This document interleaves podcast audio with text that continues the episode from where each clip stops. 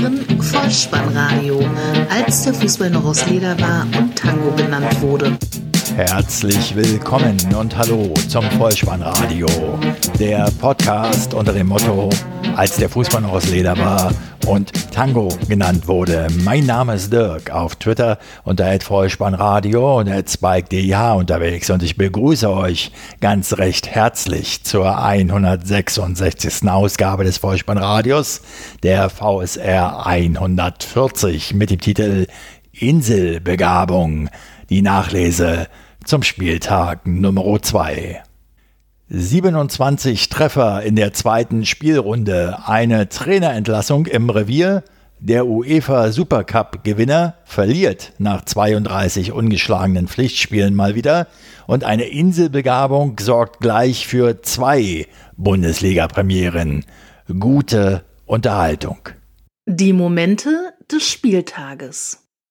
Freitagabend, 20.30 Uhr, Flutlichtatmosphäre im Berliner Olympiastadion. 4000 Zuschauer waren zugegen, so viele durften an diesem Abend auch anwesend sein. Der Schiedsrichter der Begegnung Hertha BSC gegen Eintracht Frankfurt, Halbzeitstand 0 zu 2, Endstand 1 zu 3, war Herr Dankert aus Rostock.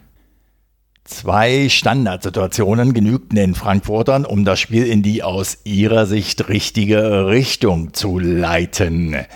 Zunächst einmal verletzte sich Kostic in der 15. Spielminute bereits. Für ihn kam Zuba auf den Rasen. In der 27. ging dann Hertha-Kapitän Boyata im eigenen Strafraum etwas unbeholfen in den Zweikampf gegen Silver. Der Schiedsrichter pfeift Strafstoß. Der gefaulte Spieler tritt selbst an und trifft in der 30. zum 0 zu 1. In der 35. hat dann Hertha Neuzugang Toussaint gegen Rode das Bein am rechten Strafraumrand etwas zu hoch. Es gibt Freistoß.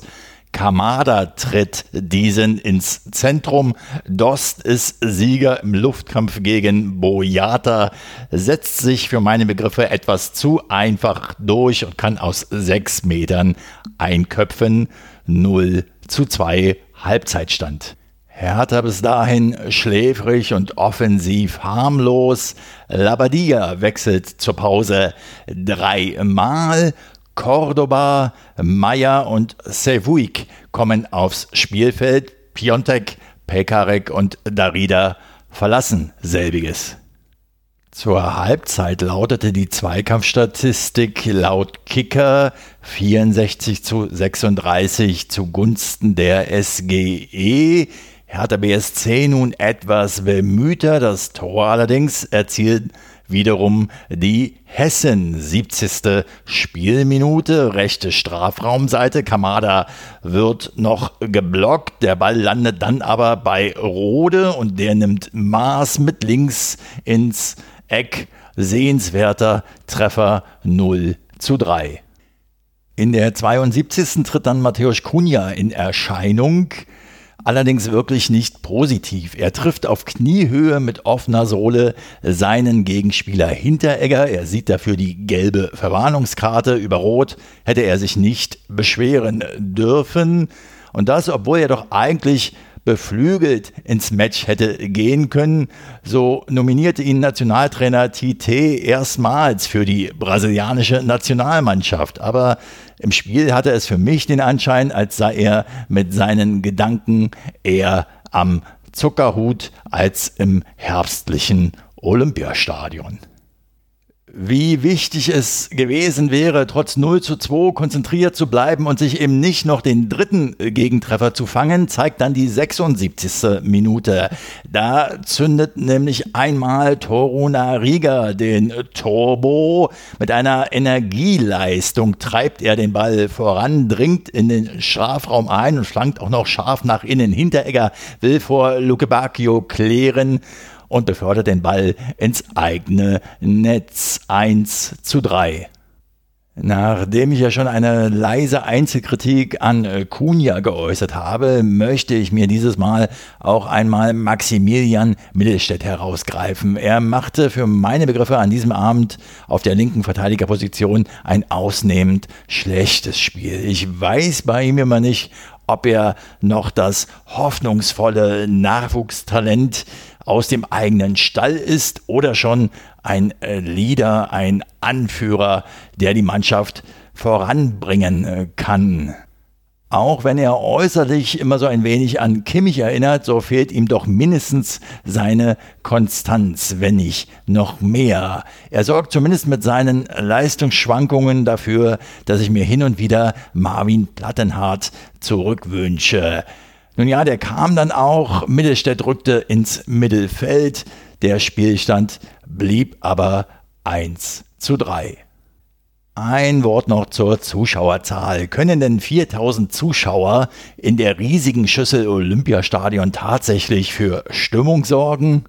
Nun ja, Kinder, ich komme aus einer Zeit, in der der Knacks Sparkassenclub Freikarten fürs Berliner Olympiastadion ausgegeben hat.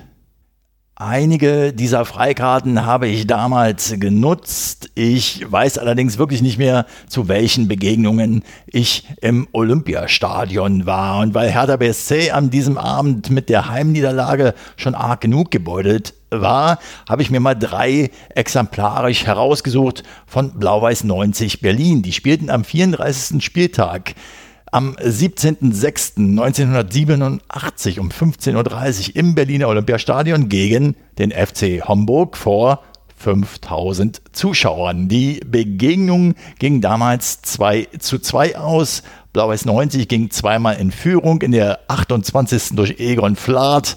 Den zwischenzeitlichen Ausgleich erzielte Stickroth in der 37. dann Müller zum 2 zu 1 und Freiler erzielte das 2 zu 2. Nicht viel höher lag die Zuschauerzahl am 17. Spieltag, am 19.11.88 um 15 Uhr. Die Begegnung wieder Blau-Weiß 90 Berlin gegen den FC Homburg. Endergebnis 2 zu 0.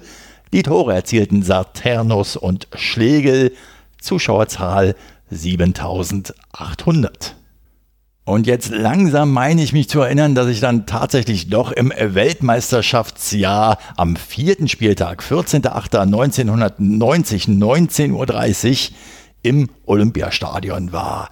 Blau-Weiß 90 gegen den FC Homburg 4 zu 1, Halbzeitstand 1 zu 1. Die sagenumwobene Zuschauerzahl damals 1100. Die Tore allerdings sehr Interessant, vor allen Dingen die Torschützen. Dritte Minute. 0 zu 1. Ein gewisser Rodolfo Cardoso brachte die Homburger in Führung. In der 14. glich Thorsten Schlumberger aus, ehe Motzke in der 52. und Defke in der 65. den 3 zu 1 Zwischenstand herstellten. Schlumberger in der 83. zum 4 zu 1 Endstand was ich mit diesem kleinen Exkurs lediglich andeuten möchte. Ich komme noch aus einer Zeit, in der es nicht Standard war, in der die Stadien ausverkauft oder annähernd ausverkauft waren und man mit 90-minütigem Geräuschteppich leben musste und mit einer Halbzeitbeschallung, die nicht mehr feierlich ist. Zurück in die Jetztzeit, noch ein Statement zum Spieltrainer ja, wir haben äh, auch das nicht so umgesetzt, was wir wollten. Wir wollten Eintracht viel mehr unter Druck setzen, waren viel zu zögerlich im vorderen Bereich und äh, wie ich eben schon sagte, auch im hinteren Bereich haben wir zu einfach die Tore kassiert, äh, sehr viele Kopfballduelle verloren und ähm, ja, man hat einfach heute die, die Körperlichkeit von der Eintracht gesehen, die, die sie einfach mitbringen durch ihre Erfahrung, die sie jetzt auch in Europa gesammelt hat und äh, das hat den Ausschlag ge gegeben. Bruno Labbadia in der Pressekonferenz nach dem Spiel gegen Eintracht Frankfurt. Samstagnachmittag 15.30 Uhr und wir beginnen in Augsburg, wo der FC Borussia Dortmund empfing 1 zu 0 zur Halbzeit führte, am Ende 2 zu 0 erfolgreich war der unparteiische Herr Pedersen aus Stuttgart. 6000 Zuschauer durften den Weg ins Stadion antreten, 6000 Zuschauer waren zugegen und sie sahen ein Heimteam, das 10 Kilometer mehr lief als schwarz-gelb und sich so den Dreier redlich verdienten. Noch dazu hatten sie einen Schlussmann, der die eine oder andere Gelegenheit vor allen Dingen in der hektischen Schlussphase entschärfte. Bravourös, Jekewitsch. Zwischenzeitlich über 80 Prozent Ballbesitz für die Dortmunder und ein Torschussverhältnis von 8 zu 1 zur Halbzeit für den BVB. Den einzigen Treffer im ersten Spielabschnitt allerdings für die Augsburger 40. Minute. Freistoß getreten von Caligiuri in den Fünfer. Dort steigt Udo Kai hoch und drückt den Ball mit der Stirn ins Tor. 1 zu 0. In der 54. trifft dann auch noch ausgerechnet ein Eckschalker für den FC Augsburg. Traumpass von Niederlechner auf Caligiuri, der sich von Meunier nicht mehr beirren lässt und eiskalt vor Birki zum 2 zu 0 vollstreckt. Bei diesem Ergebnis blieb es am Ende auch und damit erleben wir erstmalig in einer Bundesliga-Saison einen Sechs-Punkte-Start der bayerischen Schwaben. Wenn das nicht Grund genug ist für ein kleines musikalisches Zwischenspiel.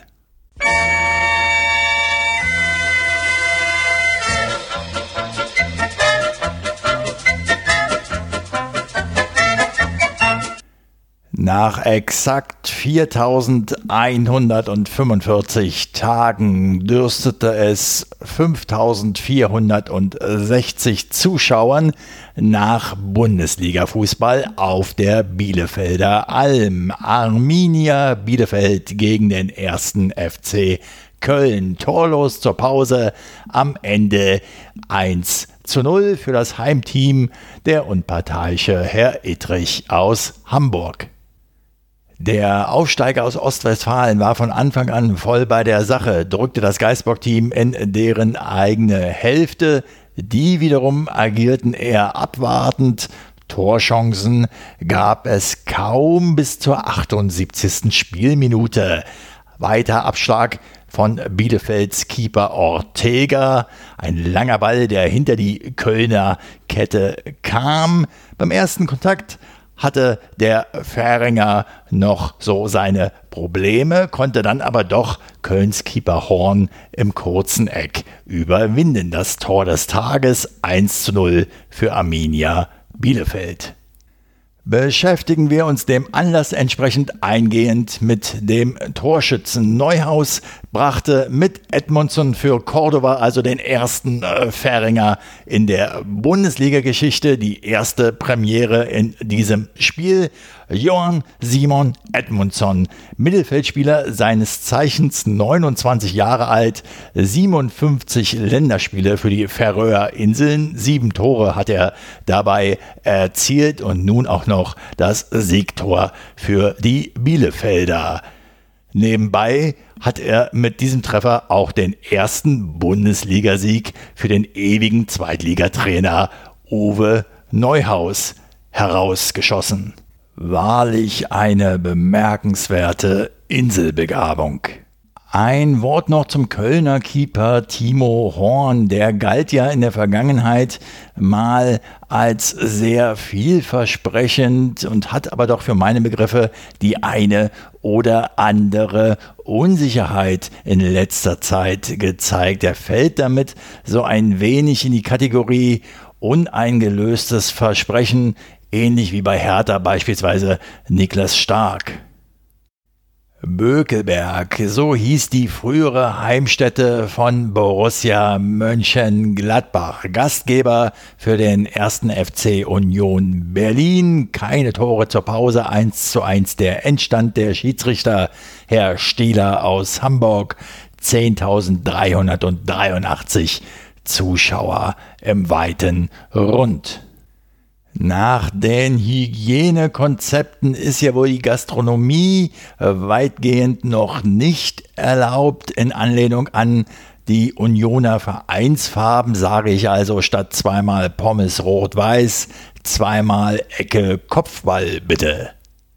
Union verteidigt über die gesamte Spielzeit hinweg sehr stark, zeigt sich gut organisiert und im ersten Spielabschnitt sogar offensiv gefährlich. Zunächst einmal ein Loblied auf den Gästekeeper Lute. Der kann nämlich gegen Player in der 17. glänzend reagieren, nachdem der Franzose erst Knoche und dann Trimmel alt aussehen lässt. Auch nach einer Ecke in der 38. ist der Torwart gegen den Stürmer erfolgreich, der sich darüber hinaus auch noch nach einem Flachschuss von Hofmann in der 39. auszeichnen kann. Die Berliner in Person von äh, Becker gefährlich. In der 27. trifft dieser das Außennetz und in der 31. eine Doppelchance. Er Erst trifft er nach einem Spielzug die Latte, dann setzt er einen Flachschuss links am Gehäuse vorbei. Keine Tore nach 45 Minuten. Das ändert sich in Halbzeit 2, 56. Eckball Hofmann, Kopfball Tyram 1 zu 0 für Borussia Mönchengladbach. Ausgleich in Minute 79 der Kopfball-Torschütze für die Berliner Schlotterbeck.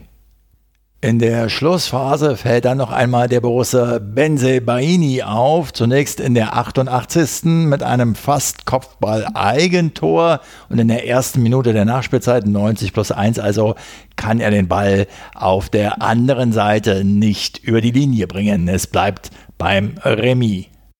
6000 Zuschauer sehen eine unterhaltsame und abwechslungsreiche Begegnung zwischen den Teams von Leverkusen und Leipzig. Zwei Tore in den ersten 45 äh, Minuten und Schiedsrichter Osmas aus Hannover darf ebenfalls mitwirken.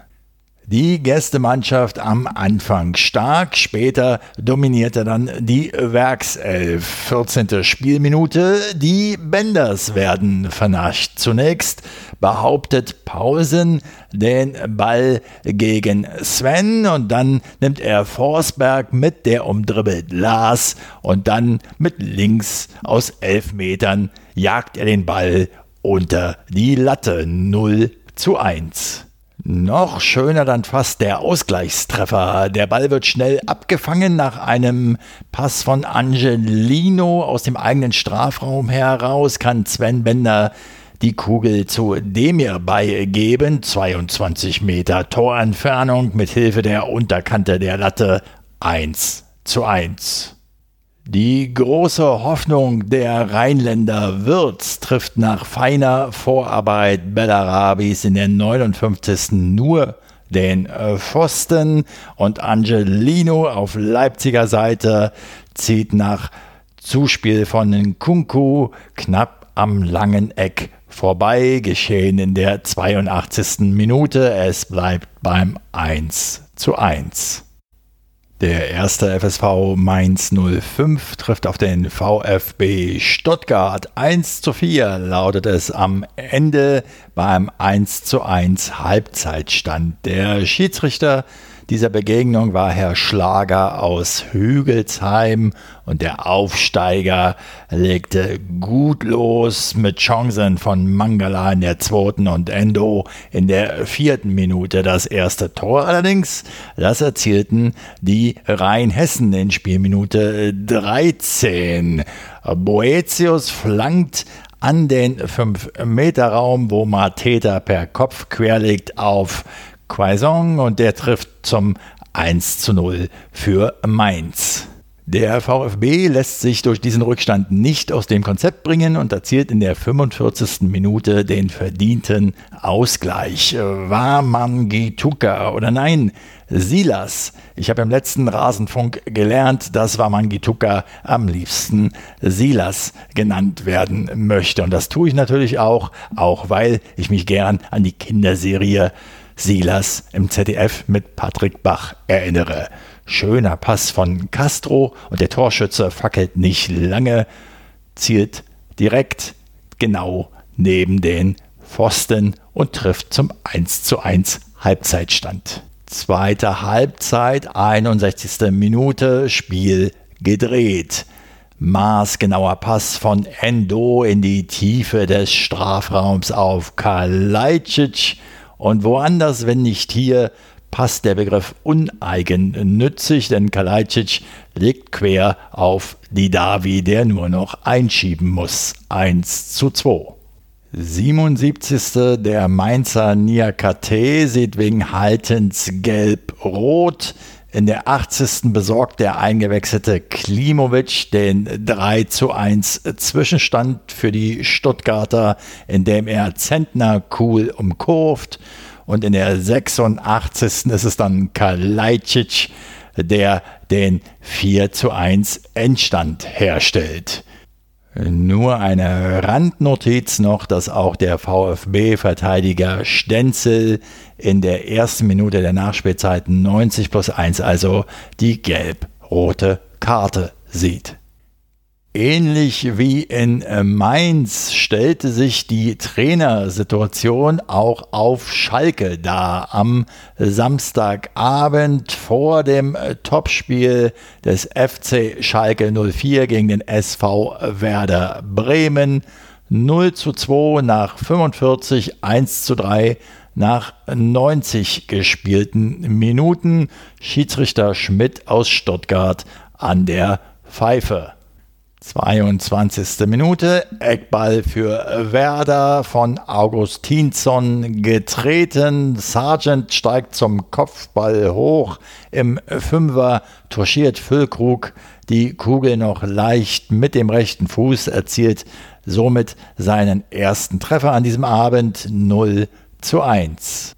Im weiteren Spielverlauf, 29. Minute, zeigen sich dann Geschwindigkeitsnachteile bei Stamboli gegen Füllkrug, aber der vergibt noch einmal, bevor er an der 37. Minute dann doch seinen zweiten Treffer erzielt nach einer Freistoßflanke, abermals von Augustinsson getreten, nickt Niklas Füllkrug den Ball rechts neben dem Pfosten ein. Paciencia hatte das Abseits aufgehoben.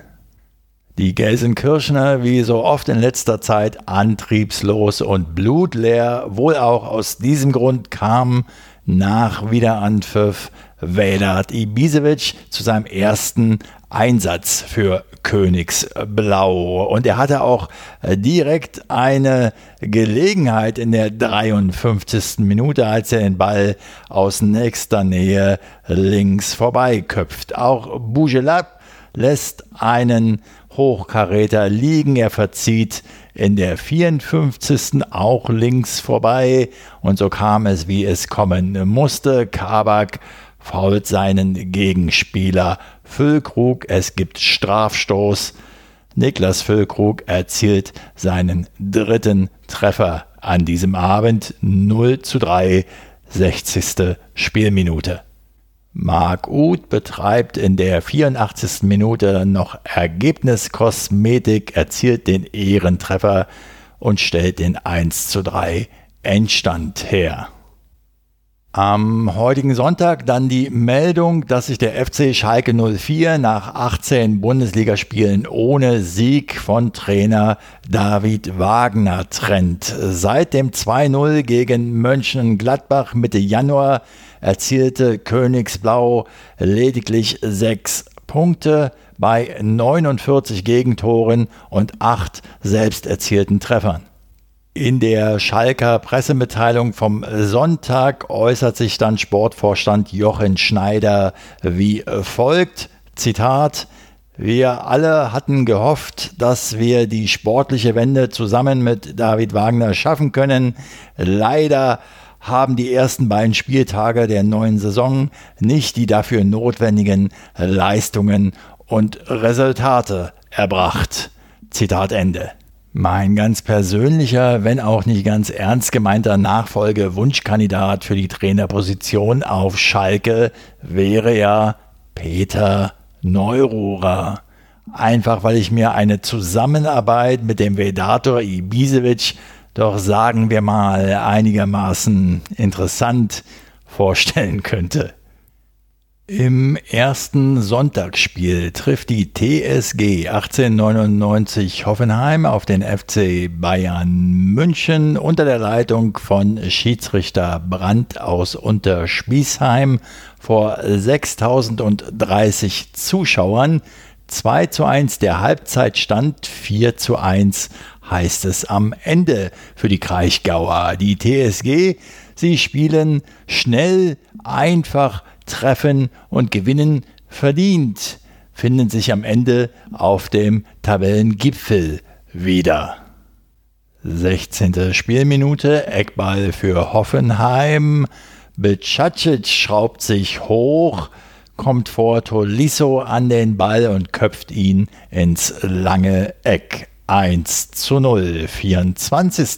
Spielminute. Weiter Abschlag von Baumann.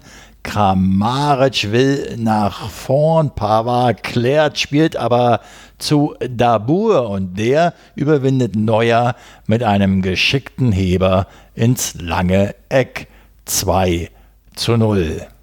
Kimmich macht es noch einmal spannend aus 16 Metern, punktgenau in den rechten Winkel, Anschlusstreffer 2 zu 1, Halbzeitstand.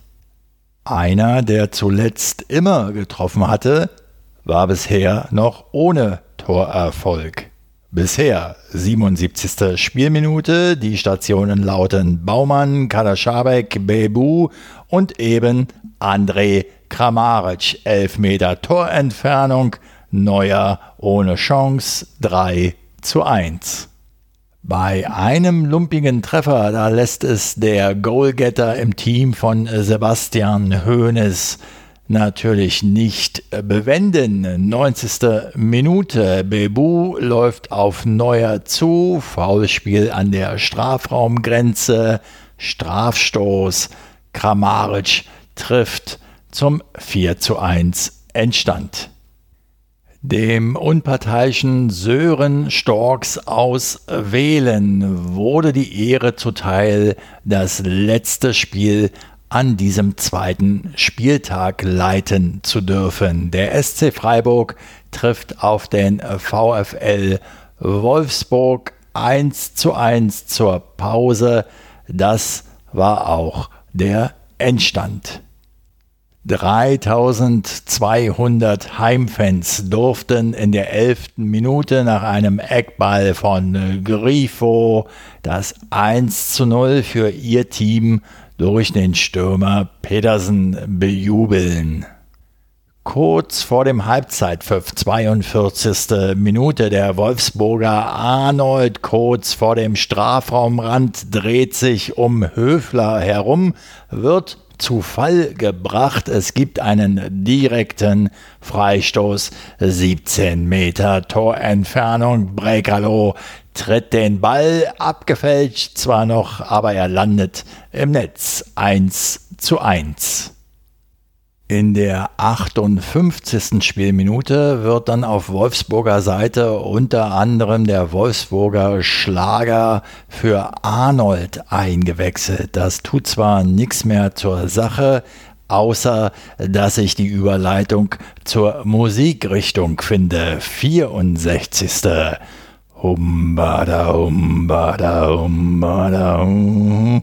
Santa Maria, Baptist Santa Maria, ein fulminanter Pfostenkracher des Freiburger Neuzugangs, aber Perwan war noch dran. Die größte Möglichkeit für einen Freiburger Dreier vergibt dann allerdings Höhler in der ersten Minute der Nachspielzeit. Weghorst mit einem verunglückten Rückpass zu Perwan. Von der Mittellinie schickt er den Freiburger Spieler steil, aber der Angreifer zögert im 1 gegen 1 gegen den Keeper einfach zu lang. Es bleibt beim schiedlich-friedlichen Remis. Somit hat das Vollspannradio die Momente dieses zweiten Bundesligaspieltages wieder pflichtbewusst und mit Freude für euch zusammengekehrt. Da ich hier im Rahmen des Vollspannradios aber auch immer ein wenig auf Etikette Wert lege, möchte ich zum Abschluss nochmal zwei Szenen des Spieltages herausgreifen. Und zwar einmal der Tritt von Kunja und zum zweiten die Spuckattacke von Kabak. Beide Vergehen wurden nicht mit der roten Karte bestraft und da möchte ich den Sportreporter von Otto Walkes namens Harry Hirsch zitieren. Nicht ganz fair, nicht ganz fein, doch der Schiedsrichter lässt Vorteil gelten. Es fehlte also deutlich an Anstand und Sitte in diesen beiden Situationen. Vielleicht kann ja das DFB Sportgericht im Nachgang dafür Sorge tragen, zum Beispiel durch die Zusendung eines Knigges an die beiden Banausen, dass sie sich den Regeln und dem feinen Umgang im geselligen Miteinander wieder bewusster gewahr werden. Zu wünschen wäre es ihnen. Was uns dagegen jetzt noch fehlt, ist die Vorschau auf den kommenden Spieltag, wieder in Form eines Toto-Tipps. Dabei steht die 1 für Heimsieg, die 0 für Unentschieden und die 2 für Auswärtssieg. Auf geht's! Der Toto-Tipp. Der dritte Bundesligaspieltag startet am Freitag um 20.30 Uhr in der alten Försterei in äh, Köpenick. Erster FC Union Berlin gegen den ersten FSV Mainz 05 1. Samstag dann Werder Bremen gegen Arminia Bielefeld 0. VfB Stuttgart gegen Bayer Leverkusen 1. Der erste FC Köln trifft auf Borussia Mönchengladbach 2. Borussia Dortmund gegen den SC Freiburg 1. Eintracht Frankfurt gegen die TSG 1899 Hoffenheim 1. Im Abendspiel dann Leipzig gegen den FC Schalke 04 1. Und am Sonntag trifft der VfL Wolfsburg auf den FC Augsburg 0 und der FC Bayern München gegen Hertha BSC 1. Die fußballfremde Abschlussempfehlung richtet sich heute insbesondere an die Freunde des gelben Filzballes. Die French Open in Paris sind gestartet. Roland Garros im Herbst. Eine ungewöhnliche Jahreszeit, die Witterung kühl, die Bälle schwer, keine optimalen Rafael Nadal-Bedingungen. Wer mehr Tennisexpertise möchte, dem sei der Podcast aus dem Mein Sport Podcast Universum Chip and Charge empfohlen. Mir gefällt das zuweilen ganz gut, was aus diesem Hause kommt. In diesem Zusammenhang sei auch die MSP-WG erwähnt. Grüße an dieser Stelle.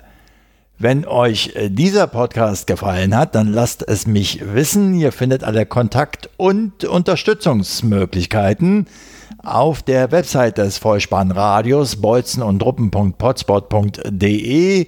Folgt dem Vollspannradio auf Twitter und abonniert das Vollspannradio, denn so verpasst ihr keine weitere Episode.